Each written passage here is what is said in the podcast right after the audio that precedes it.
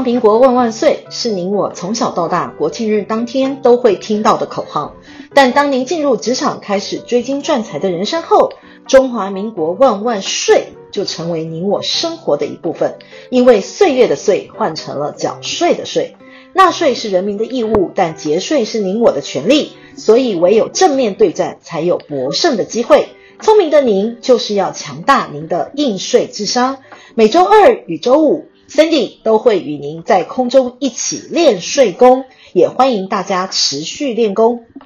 今天为您整理上周重要的税务新闻。首先整理不动产相关的税务新闻，标题：赠与子女房产，别忘缴纳契税。要帮子女留下房产，契税方面可能省不了。台中市政府地方税务局表示，无论是在建筑过程中变更起造人，或是一开始就用赠与的方式将子女登记为起造人，只要经查属实，属于父母亲的赠与，都会依法课征一笔契税。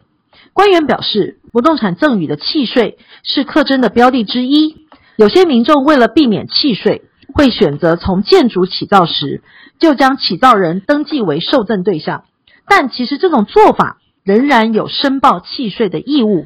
官员指出，建筑物在建造完成前，因为买卖、交换、赠与等形式，而让接受方成为建造上的起造人，并因而取得使用执照者，还是要由使用执照所载明的起造人负责申报纳税。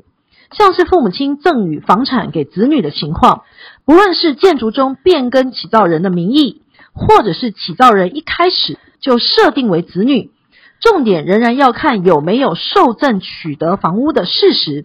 税务局会请个案提供金流，检查资金是由父母或子女所支付，以及订约过程的谁的名义，借此来审查是否有应纳契税而漏报的情形。第二则关于不动产相关的税务新闻。标题：赠与不动产或股票在未办妥移转登记前或过户前，得撤回赠与税申报。财政部台北国税局表示，纳税义务人赠与不动产或股票在未办妥产权的移转登记或过户前，得申请撤回赠与税申报。该局说明，财政部在七十八年五月二十九日台财税字第七八零一三九七二二号函，以及八十年一月三十一日。台财税字第七九零三一六八五一号函规定，纳税义务人以不动产、股票为赠与，已提出赠与税申报，并经核定税款及完税，在未办妥产权移转登记或股东名义变更登记前，经查明该赠与标的仍属赠与人所有，赠与人可撤销或解除该赠与，申请撤回赠与税申报或退还其已缴纳的赠与税款。该局举例。辖内甲军于一百零九年八月十五日，将名下台北市万华区的房地以及持有未上市柜公司 A 公司股票两千股赠与给女儿，并于一百零九年九月一日办妥了赠与税申报及缴清核定的赠与税款。为甲君于一百零九年九月十五日因个人因素向该局主张撤销赠与，经查甲君申请撤销时，尚未向地震机关。及 A 公司股物办妥不动产移转登记或股票过户事宜，不动产及其持股仍属甲君所有，经准予同意，撤回其赠与税申报，并退还已缴纳的赠与税款。第三则不动产相关新闻，标题：置产避税，不少是真台商假外资。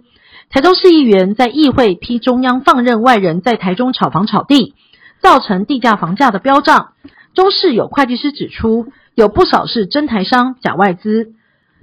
撤出大陆后，把资金放在香港、新加坡等第三地。台商或本地企业主为了避税，将出口转内销。不过，也有港人担心政局不稳，宁可到台湾定居。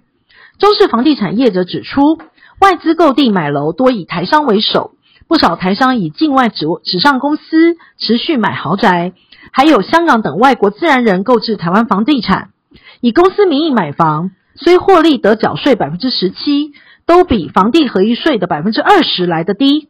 另视为公司资产，每年可摊提支出成本，节省营所税。尤其台中从化区是大笔土地，大型建设又到位，更引起购房者的兴趣。房仲业者统计，台中各行政区一年以来新屋交易的实价资料，去年还是一字头的东区、潭子、大雅、乌日、太平，今年每坪已达二十至二十二万。南屯与西屯、北屯与十年前比较，房价倍增。最热的莫过于北屯的郭子重划区，已站上了二字头。接下来整理的税务新闻与资金回流相关，标题。境外资金汇回，享优惠税率，快把握。南区国税局表示，境外资金汇回管理运用及课税条例（以下简称资金汇回专法）自一百零八年八月十五日上路来实施已届满一年。随着第一年优惠税率的截止，自一百零九年八月十五之日起至第二年，仍有一十趴的特别税率。如果个人自境外资金汇回，或营利事业汇回境外转投资收益之资金进行实质投资，可以在享有租税减半的优惠，降低租税负担。该局进一步说明，资金汇回专法是因应近期国际经济形势转变及引导资金回国投资、促进产业发展所提供的现实租税优惠措施。实施期间只有两年，个人或营利事业于第二年申请。指的是自一百零九年八月十五之日起，至一百一十年八月十四日止，在该期限内将境外资金或境外转投资收益汇回存入外汇存款专户者，由受理银行按税率百分之十扣取税款。台商资金运用如从事实时投资，可于资金汇回存入外汇存款专户之日起算一年内。向经济部申请以该汇回资金从事实时投资，并依规定取具经济部核发完成证明者，得向国税局申请退还百分之五十税款，实质税率仅有百分之五，较一般所得税制适用税率百分之二十优惠。此外，盈利事业汇回境外投资收益，并从事实质投资者，如同时又符合产业创新条例第二十三条之三。以未分配盈余进行实质投资之租税优惠适用条件者，其投资金额还可以列入计算未分未分配盈余之减除项目，即可享有免加征百分之五盈利事业所得税。该局特别呼吁，适用资金汇回专法之个人及盈利事业，可备妥相关文件，向户籍所在地或登记地的国税局提出申请，为便利纳税人查询。在该局的官网上，境外资金汇回专法专区向下提供相关资讯，并提供专人咨询窗口，请台商把握最后一年的黄金期，享有优惠税率，掌握投资契机，让境外资金使用效益及税负均能达到最佳化。同样是关于资金汇回的新闻，标题是：个人汇回三种海外资金免税，三种情况为一。过去汇出的本金，二缴完最低税负的海外所得，三已逾核课期间可免除课税义务。境外资金专法上路一年多，已吸引逾超过两千亿的海外资金回台。不过，个人汇回资金其实未必需要课税。台北国税局指出，包括过去汇出的海外的本金，已完纳最低税负的海外所得，以及逾核课期间的资金。个人将这三种资金汇回，可以不用担心课税的问题。其实除了专法之外，财政部也在去年发布了一项所得税函释，明定个人汇回三种海外资金时，只要能提示证明文件，让国税局可以辨认汇回资金的性质，便有机会免除课税的义务。官员表示，根据解释令的意旨，其实境外资金不等于境外所得。所以，财政部定义第一种免课税的态样，即非属海外所得的资金。最常见的情况就是过去为投资而吸出的本金，这部分从海外汇回，并不用课税。举例来说，在海外购置房地产、股票，最后处分分得一大笔资金，官员表示，个人只要能举证当时带出去投资的本金额度，这部分就非属海外所得，不必课税。只有价差的部分属于应税所得。除此之外，借款给海外公司或个人，本金部分带回台湾也不必课税。其次，虽是海外所得，但过去已经被课征所得基本税额的资金，官员表示，这部分就是要提出相关的单据，明确区分海外所得的年度，并提出当年度的纳税证明，将这笔资金汇回台湾，自然不必课税。第三类免课税的资金，则是已逾核课期间的资金。官员表示，目前所得税的核课期间是七年，也就是说，二零一二年以前的所得都属于已经超过核课期间。民众若曾经在海外购置不动产，同时在二零一零年出售该笔不动产，获利五百万元存入海外的账户，现在这五百万元汇回台湾，就已经不必课税。但是如果海外投资是损失呢？以下这则新闻为您解答。标题：申报个人海外财产交易损失，仅能于同年度海外财产交易所得中扣除。